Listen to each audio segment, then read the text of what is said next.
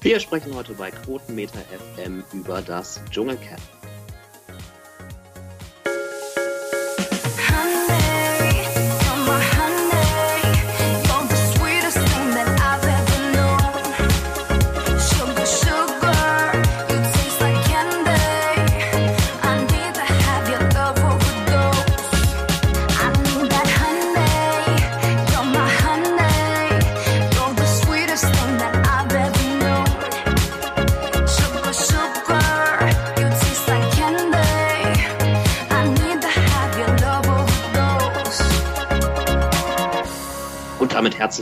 Zu einer neuen Folge von Quotenmeter FM. Heute ausnahmsweise mit mir, das ist David Greschig, und wir haben uns einen echten ehemaligen Dschungelcamper eingeladen. Herzlich willkommen, Julian FM Stöckel. Einen wunderschönen guten Morgen. Du hast mich ja aus dem Bett geschüttelt. Ich habe ja völlig vergessen, dass wir heute mit Quotenmeter ein Interview machen, der weltbesten Seite über alles, was Medien angeht. Schöner hätte ich das gar nicht ausdrücken können. Habe ich gut auswendig gelernt, ne? Aber du überweist mir nachher noch über PayPal Freunde die 10 Euro dafür, dass ich das gesagt habe. Das hast du dir gut aus dem Vorgespräch gemerkt, ja. ähm, du siehst es ja wahrscheinlich auch bei uns bei Quotenmeter. Äh, die Quoten von Ich bin ein Star holt mich hier raus, die sind unverändert gut. Findest du, dass die Staffel das rechtfertigt? Tja, also, puh ich bin eher so ein bisschen, ja, sagen wir mal, ein bisschen enttäuscht von dieser Staffel, weil ich das Gefühl habe, dass wir überhaupt gar keine richtigen Entertainer mehr bekommen. Weil Entertainment kommt ja von Unterhaltung. Und natürlich unterhalten jetzt die derzeitigen Kandidaten uns in irgendeiner Art und Weise. Aber in meinem Empfinden, was Entertainment angeht, ist das eher positiv, lustig, locker, leicht und unterhaltsam, anstatt dass es immer so, ich sag mal, um Depressionen, dass die eine hat das Jugendamt auf dem Hals, die andere hat Millionen Schulden, die nächste ist eine Borderlinerin und die übernächste wird von ihrem Vater, Mutter oder sonst wen geschlagen. Also ich meine, das sind ja alles Themen, die ich überhaupt nicht wissen will als Zuschauer. Es interessiert mich nicht, was deren persönliche Problematik darstellt, sondern ich möchte gern gut unterhalten werden. Und das empfinde ich als nicht gute Unterhaltung. Das heißt, hier ist die Grundstimmung im Camp dieses Jahr irgendwie zu negativ. Wir hatten das ja auch schon in die Stunde danach. Da meintest du, glaube ich, das ist das Heucamp dieses Jahr. Ja, es ist das Heucamp oder Camp oder wie ich auch in, ich weiß gar nicht, ob ich bei die Stunde danach gesagt habe oder in einem Interview, das Depressionencamp. Also alle haben quasi Depressionen. Hilfe, ich bin ein Star, ich habe Depressionen. Und ich meine, weißt du, das sind ja äh, alles schlimme Krankheiten und ich will mich da auch gar nicht, sonst kriegst du wieder Schelte von den Leuten, dass man sich über die Kranken und Depressivkranken lustig macht. Aber ich meine, wenn man, wenn es einem so schlecht geht in solchen Formaten, dann soll man da nicht reingehen. Ganz ehrlich, wenn es einem so schlecht geht. Und ich meine, weißt du, Toni Trips, die saß da immer wie so ein Häufchen Elend und guckte durch die Gegend. Und jetzt bin ich der mal auf Instagram gefolgt, um mal ein bisschen zu gucken, was die eigentlich so macht. Naja, was macht die? Die postet natürlich den ganzen Tag irgendeinen Müll vorm Spiegel und ah und hier und uh, ah, uh, uh. Und dann frage ich mich immer, was machen diese Leute eigentlich mal, wenn sie 50 sind? Na, dann gute Nacht auch. ja, dann gucken wir doch nochmal an den Anfang der Staffel zurück. Da hatten wir ja einen Camper, den du, äh, über den du dich sehr gefreut hattest, äh, der Günther Krause, der ist dann ja sehr schnell rausgeflogen. Ist das vielleicht etwas, was äh, der Staffel vielleicht auch schadet, dieser sehr frühe Auszug von Herrn Krause?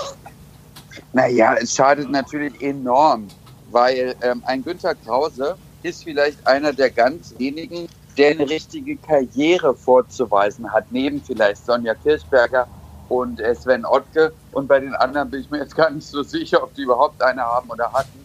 Ähm, aber Günter Krause ist natürlich jemand, der polarisiert. Der hat natürlich selbst äh, Dutzende Skandale fabriziert und ist natürlich damit auch perfekt für so ein Dschungelcamp. Weil wir brauchen ja Menschen, die Lebensgeschichte mitbringen, die Erlebtes mitbringen und uns, dem kleinen Zuschauer, ähm, dann darüber berichten. Und wenn natürlich nur Leute da sind, die sich den ganzen Tag fotografieren und ah und mm, ah, oh, und dann ihr Handy nicht bei haben, um sich zu fotografieren, naja, dann gibt es ja nichts zu erzählen. Aber das Camp lebt von Geschichten, nicht von Fotos. ja, eine, die viele Geschichten oder über die viel gesprochen wird dieses Jahr, ist Dani Büchner. Viele sagen ja auch, das mhm. ist die Dani Büchner Show dieses Jahr. Ähm, wieso wird sie so extrem, gerade auch in den äh, sozialen Netzwerken, ge gehatet? Und teilst du das? Tja, das ist eine berechtigte Frage, warum das eigentlich so ist. Ich glaube, das liegt mehr oder weniger daran, dass sie halt auch selbst sich immer so, ich sag mal so polarisiert und dann immer, ähm, ja, weiß ich nicht, sie, sie macht ja, es ist ja eine Mischung zwischen Selbstmitleid und Provokation. Und man hat immer das Gefühl, dass sie immer über sich sprechen will und ihr persönliches Leid und wie schlimm alles ist und, und wie schrecklich. Und weiß, hast du nicht gesehen. Und ich glaube, dass quasi sie so, ich sag mal, gehasst wird von einen, aber scheinbar von vielen ja sehr gemocht wird, sonst würde man nicht so viel für sie anrufen, zeigt natürlich in irgendeiner Art und Weise, dass sie ankommt. Wo oder bei wem auch immer, aber es scheint ja in irgendeiner Art und Weise zu funktionieren. Vor allem äh, vielleicht auch dadurch, dass wir jetzt in den letzten Tagen zunehmend diese Polarisierung haben, das Dani-Lager auf der anderen Seite, das Elena-Lager auf der anderen Seite. Würdest du dich da einem Lager zuordnen wollen oder ist dir das zu affig? Also ehrlich gesagt finde ich ja beide irgendwie nicht so lustig und nicht so unterhaltsam und nicht so toll. Ähm, also ich meine, Dani finde ich ja noch irgendwie, ich sag mal, irgendwie ertragbar. Irgendwie. So. Aber Elena geht für mich gar nicht. Also das geht für mich einfach gar nicht. Dieses Benehmen und dieses, wie die sich darstellt und was sie auch ähm, über sich immer so preisgibt. Ich meine ganz ehrlich, ich bin eine Filmdiva. Und als Diva zum Beispiel lebt man ja immer über den Ding. Und gestern sagt ja Sven Ottke zu ihr, sie sei eine Diva. Liebster Sven, ich weiß nicht, ob du weißt, was eine Diva ist, aber eine Diva ist sie alle Male nicht. Eine Diva ist, wenn schon, dann die Stöckel. So, naja, das ist ja ganz logisch, denn eine Diva ist alterslos, eine Diva steht über den Dingen, steht auch über den Problemen und ist witzig, elegant und charmant. Naja, das sind ja wohl fünf Attribute, die auf keinen Fall auf sie zutreffen.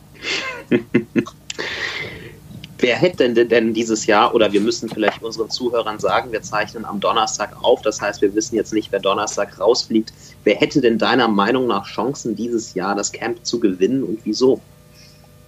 Ja, das ist eine gute Frage. Ich weiß nicht mal, für wen ich bin. Also ich habe ehrlich gesagt gestern, äh, vorgestern, als ich mit Jürgen Milski und äh, Evelyn bei die Stunde danach war, hat Jürgen zu mir gesagt, er ist eigentlich mehr oder weniger jetzt für Prince Damien oder für Claudia Norberg. So. Und ähm, Claudia ist ja raus. Bitte? Claudia ist ja raus.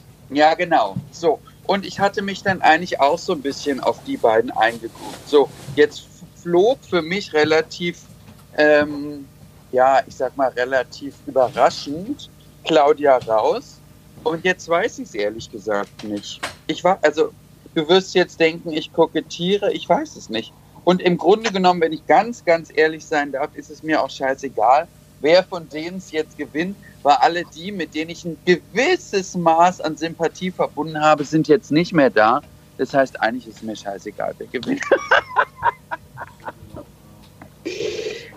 Raoul Richter ist ja auch so jemand, der sich versucht, aus alledem rauszuhalten, ja. ähm, der jetzt nicht mit starken Geschichten aufgefallen ist. Was muss man denn heutzutage überhaupt mitbringen, um Dschungelkönig zu werden? Muss man polarisieren oder reicht es, sich einfach irgendwie äh, im Hintergrund zu halten und die anderen mal machen zu lassen und äh, sich als Dritter zu freuen, wenn die zwei Lager sich streiten?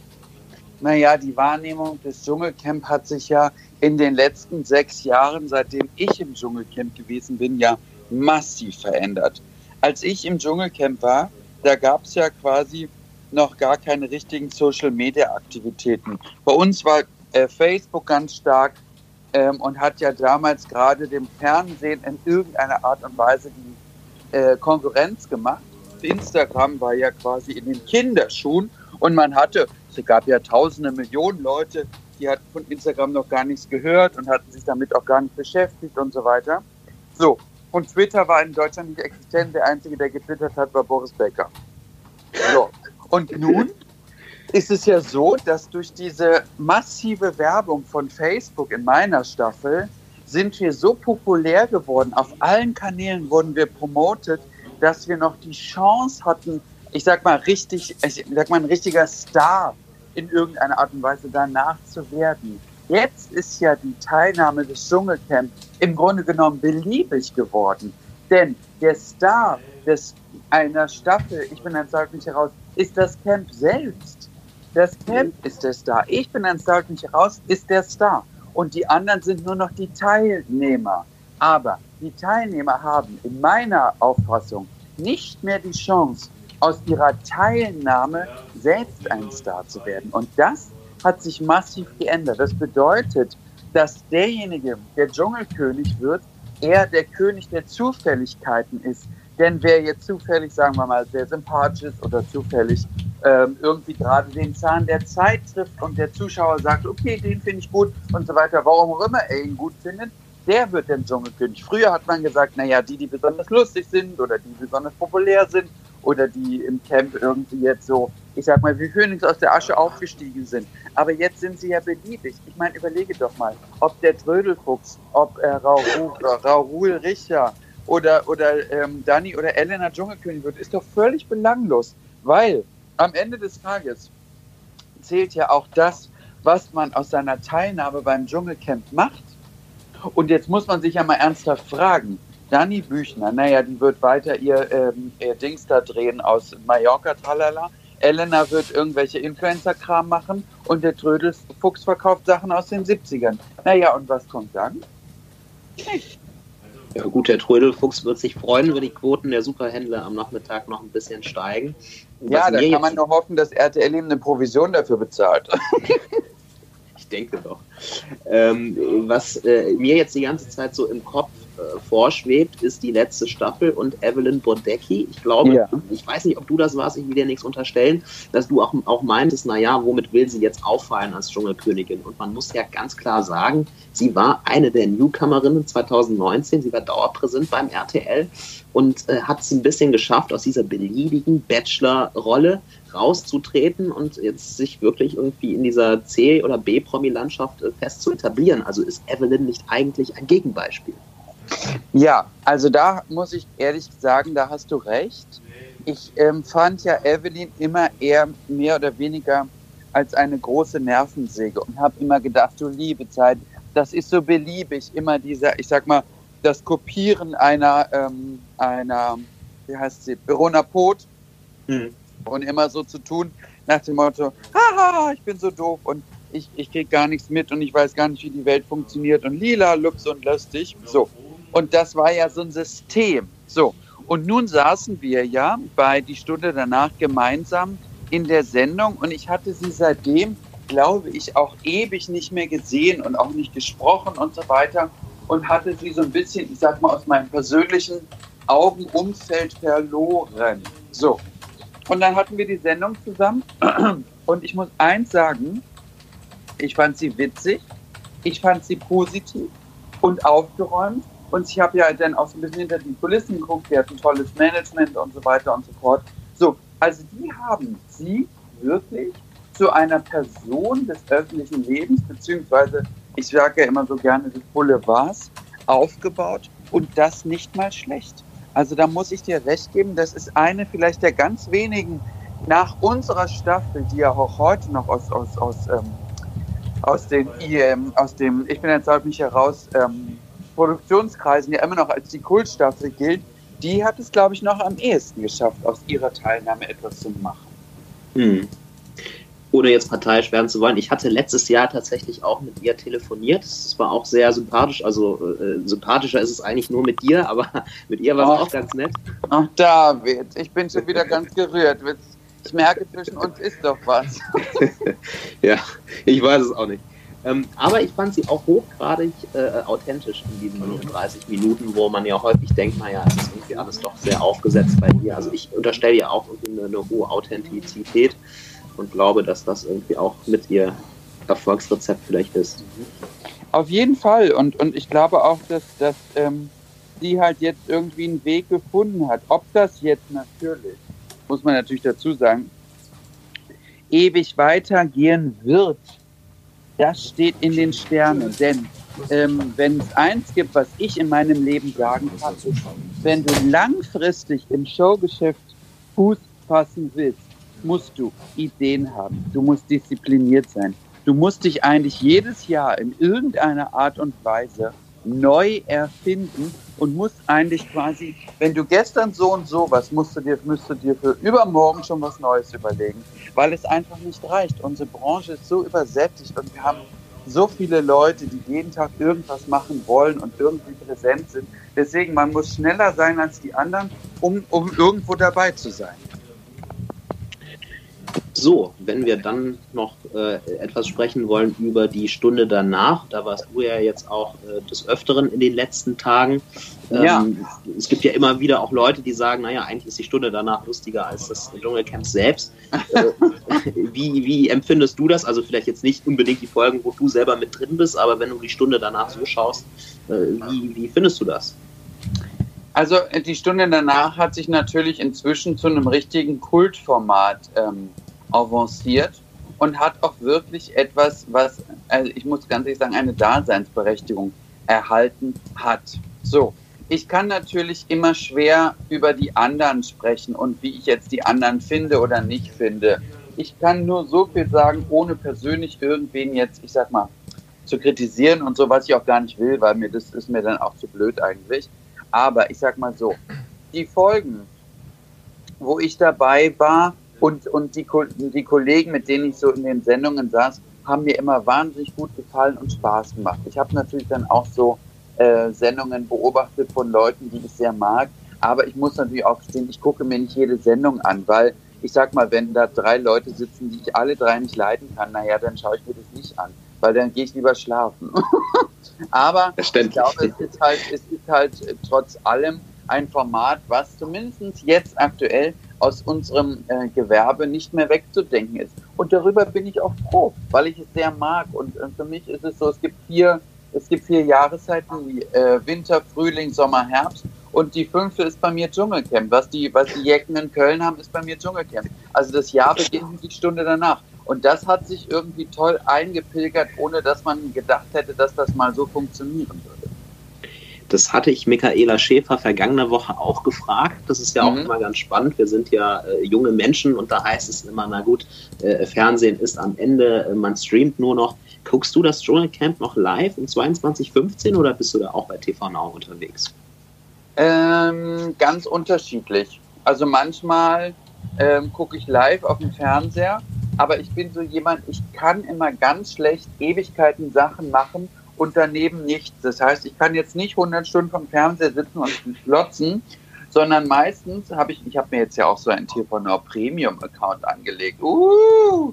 Mhm. Und da ist mir dann aufgefallen, dass wenn ich arbeite, kann ich nebenbei dieses Premium-Ding anmachen und kann dann wunderbar den Live-Teaser, äh, Live-Streaming ähm, dann auf meinem Computer ansehen und kann aber nebenbei arbeiten.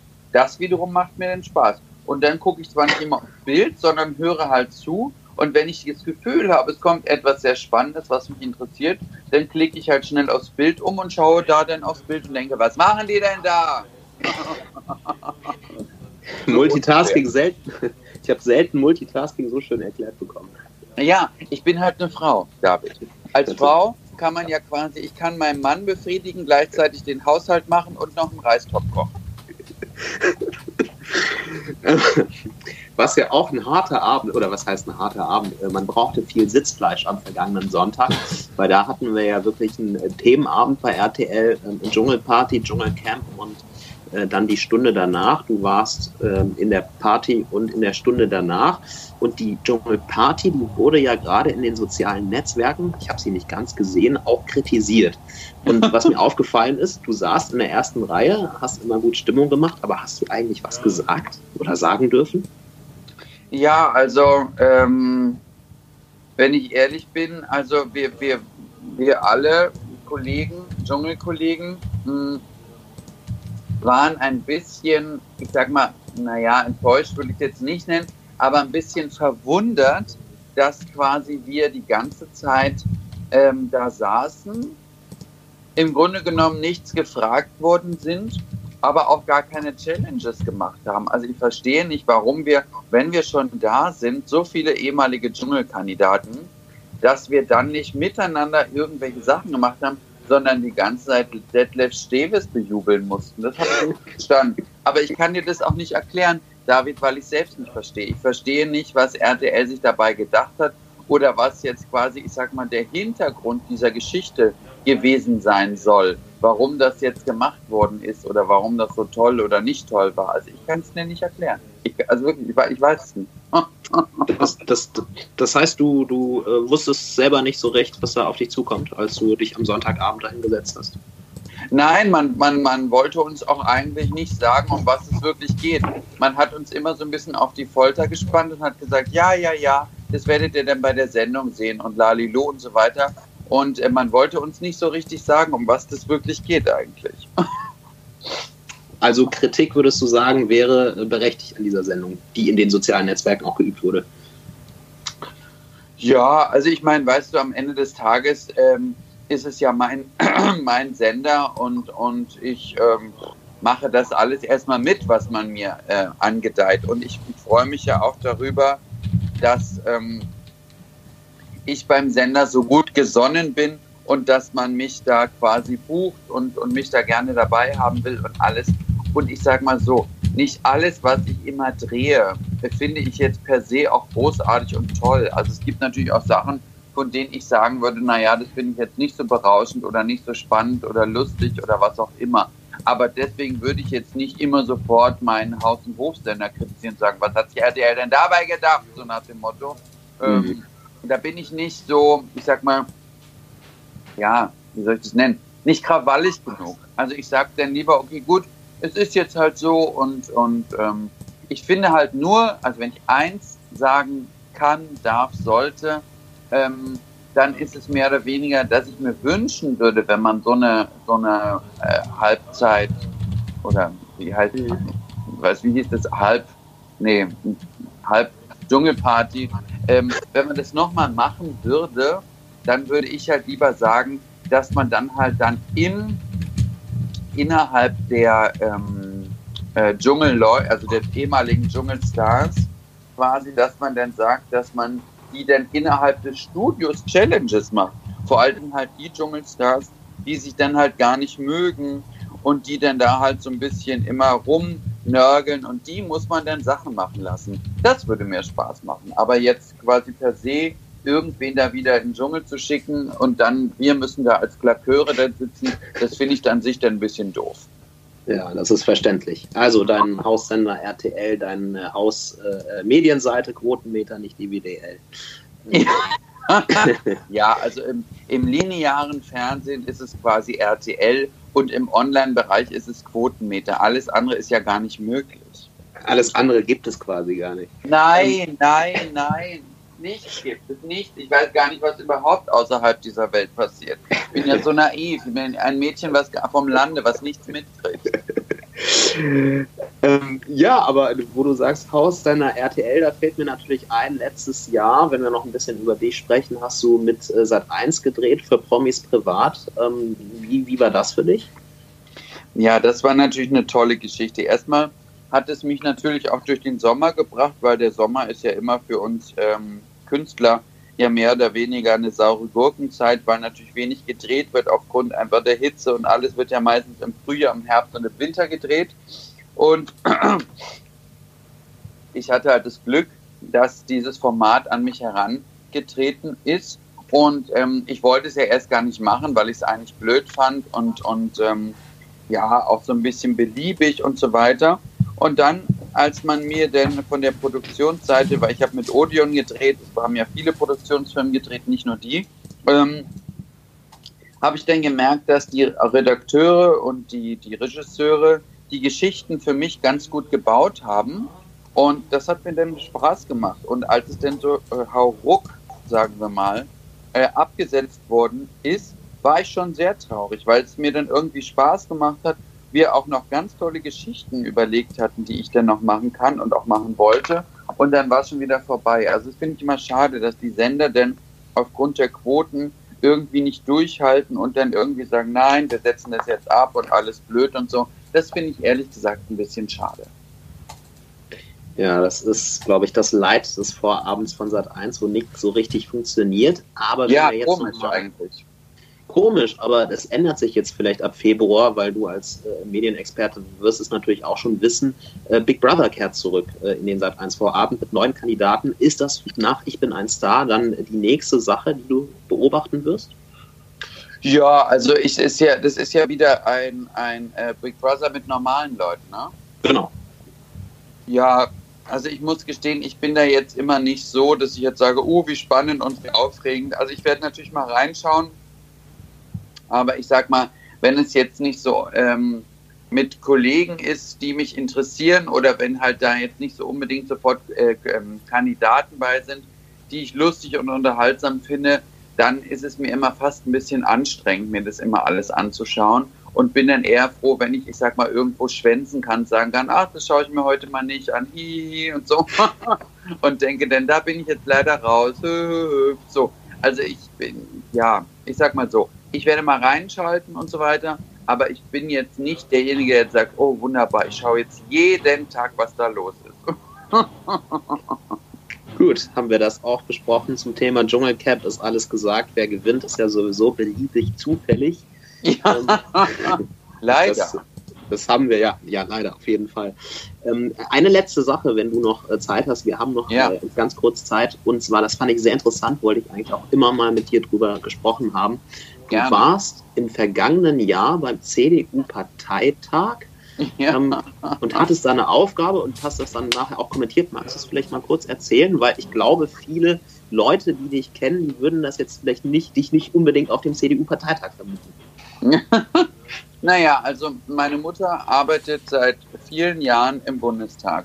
Und meine Mutter hat mir quasi dadurch so ein bisschen, ja, ich sag mal, mich immer schon äh, teilhaben lassen an dem System Politik, was für mich immer interessant war und äh, was mich auch immer interessiert hat. Und irgendwann kam dann die ähm, CDU auf mich zu und fragte mich, ob ich nicht Interesse hätte, ähm, daran teilzunehmen an einem CDU-Parteitag. So, um dann quasi auch von meinen äh, Social-Media-Kanälen darüber zu berichten.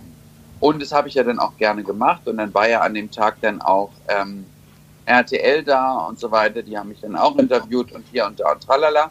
So, und das war natürlich interessant aus vielerlei Gründen, weil ich ähm, immer schon mich für Politik interessiert habe aber natürlich noch nie so, ich sag mal, kompakt wie dort. Und ich habe dann halt, ich bin jemand, ich beobachte gerne. Ich habe dann halt Angela beobachtet, wie sie da so einen Parteitag durchlebt hat. Ich habe dann ähm, beobachtet, wie die Politiker untereinander sich so ein bisschen das Leben zur Hölle machen und so weiter. Und das war natürlich für mich hochspannend. Dass ich jetzt deswegen irgendwie die Ambition habe, äh, Politiker zu werden, kann ich nicht sagen aber es hat mich zumindest interessiert, wie so diese Abläufe sind und wie, ich sag mal, dieses Vakuum an Macht ähm, im Bundestag funktioniert. Das war für mich schon sehr interessant. Ist das so ein bisschen wie, wie äh, weiß ich nicht, auch mit dem Dschungelcamp dazu vergleichen? Irgendwie Politiker in derselben Partei, die sich auch gegenseitig schlecht hinterm Rücken übereinander reden und sich versuchen, das Leben schwer zu machen? Ja, also ich glaube, dass das schon alles sehr mit, mit, mit Macht und, und auch einem gewissen Drill ähm, zu tun hat und man natürlich schon merkt, okay, der eine oder anderen von denen macht sich macht sich ganz schön schwer und versucht es vielleicht auch anderen besonders schwer zu machen. Also es ist auf jeden Fall kein so ein Friede, Freude, Eierkuchenladen, wo du dann denkst, naja, mal gucken, was heute noch so passiert. Also da geht schon ganz schön die Post ab, muss ich sagen. Würdest du das nochmal machen, wenn man dich fragen würde oder wenn ich jetzt die SPD frage? Du wirst lachen, ich bin schon von der FDP gefragt worden und die SPD hat mich auch schon mal gefragt, ob ich diesen äh, so einen Bundesparteitag besuchen will. Und wenn ich das schaffe in diesem Jahr, mache ich das alles mit. Und gerne nehme ich dann Quotenmeter mit. Das wäre doch lustig. Machen wir uns einen lustigen Tag, nehmen wir uns ein kleines Pikolöchen mit und interviewen die ganzen Politiker. Aber ich bin ja dann immer auf die Politiker losgegangen und wenn die dann irgendwie nichts Lustiges gemacht haben, dann habe ich die gleich wieder stehen lassen. Ich habe dann zu Philipp Amthor gesagt, darf ich mal mit Ihnen sprechen? Da sagt er zu mir, ich habe jetzt keine Zeit. Dann sage ich, na dann nicht, tschüss. Und dann meinte er, ja, gerne später. Ich sage, nein, nicht später. So, dann habe ich stehen lassen. Fertig aus. Was ein launiger Podcast von Dschungelcamp über Dschungelpartys bis hin zur CDU. Ja. Ähm, Und ich Gibt es muss, irgendwas ich, muss, Wichtiges? ich muss dazu sagen, ich bin ja auch ein Fan von Angela. Ich finde Angela super. Ich finde auch, dass sie einen guten Job macht. Ich finde nur allerdings, dass die Deutschen immer ein bisschen zu undankbar sind für uns, für unsere Politiker. Nicht für jeden natürlich. Aber wenn du dir überlegst und so Trampeltiere wie Trump dir anguckst und so weiter, dann sollte man eher ein bisschen dankbar sein über unsere Politik. Nee, ich denke, das ist eine allgemeine Sache, dass man Leute, die in der Öffentlichkeit stehen, auch nicht immer so äh, haten sollte in den sozialen Ja, furchtbar, furchtbar. Immer dieses Rumgenörgel und Gejaule und alles Scheiße und ihr alles Scheiße. Naja, macht's erstmal besser, ihr, ihr Lullibären. Ich glaube, wir haben einigen Zuhörern von uns eine amüsante halbe Stunde beschert. Ich bedanke mich sehr herzlich für deine Zeit. Ähm, hoffe, wir hören uns bald mal wieder, vielleicht im Rahmen von Big Brother oder spätestens dann beim nächsten Dschungelcamp. Unbedingt. Unbedingt. Ähm, ja, euch Zuhörern wünsche ich ein schönes Wochenende. Vielen Dank fürs Reinschalten. Kommende Woche hören wir uns wieder, dann mit einem anderen Thema. Bis Ich dahin. freue mich. Tschüss.